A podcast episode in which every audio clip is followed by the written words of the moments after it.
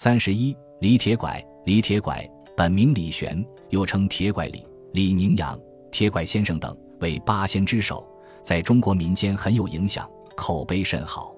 历史上并无其人，他的形象完全由民间创造。所谓铁拐，实际上是他的法器铁拐杖。关于李铁拐修真成道的传说，民间有多个版本。明朝作家吴元泰的神魔小说《上洞八仙传》。对此做了艺术的描写，流布很广。李铁拐原来质非凡骨，学有根底，状貌魁梧，心神轩朗。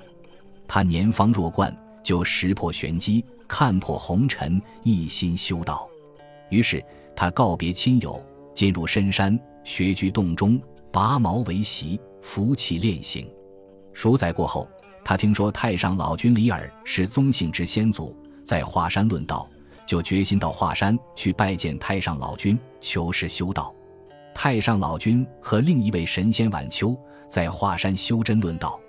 一日，太上老君对晚秋说：“我观看仙路，李铁拐想成道，今天要来问道。”于是派两个小童到山下去迎接。李铁拐见到小童，知道太上老君派人接他，心中高兴。他先见老君，次见晚秋。感到终于见到了天上神人，非常激动，同时又听到了二仙的高论，心花顿开，陈情冰释。不久，李铁拐怀着得道的兴奋心情，回到了研学森林，继续修炼。一日，太上老君晚秋驾鹤而来，邀请他十日后同游西域诸国。李铁拐爽快地答应了。十日后，临赴约之前，李铁拐对徒弟杨子说。我要出神了，赴太上老君之约去华山。我的魂已走，留魄在此。如果游魂七日不返，就可以将我的魄焚化；如果未满七日，就要好好的守住我的魄。记住，千万不要违背我的话。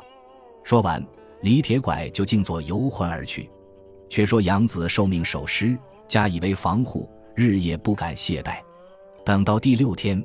忽然看到家人跑来，不知何故，家人急忙说道：“你的母亲病危，只想见你一面，叫你赶快回去。”杨子大哭说道：“母病危急，尸魂未返，如果我去了，谁来看守尸体呢？”家人诚恳劝道：“人死不能复生，况且已经死了六天，内脏必定腐朽，不能复活了。母亲病危，送死不及，中天之恨。”杨子知道事情急迫，不得已焚烧了师傅的尸体，洒泪看望母亲去了。却说李铁拐魂出华山，随太上老君西游诸国，多得太上老君之道。在归来之前，太上老君看着李铁拐，笑而不语，似有隐情。临行前，送给李玄一计：辟谷不辟脉，车清路一熟，欲得救行海，正逢新面目。李铁拐不知何意。他归期正好七天，来到茅斋寻找自己的魄，但见毛发无存，转身看到一堆烧完的灰烬，悟到自己的尸体已经被焚毁了。李铁拐的游魂无所依傍，日夜凭空号叫。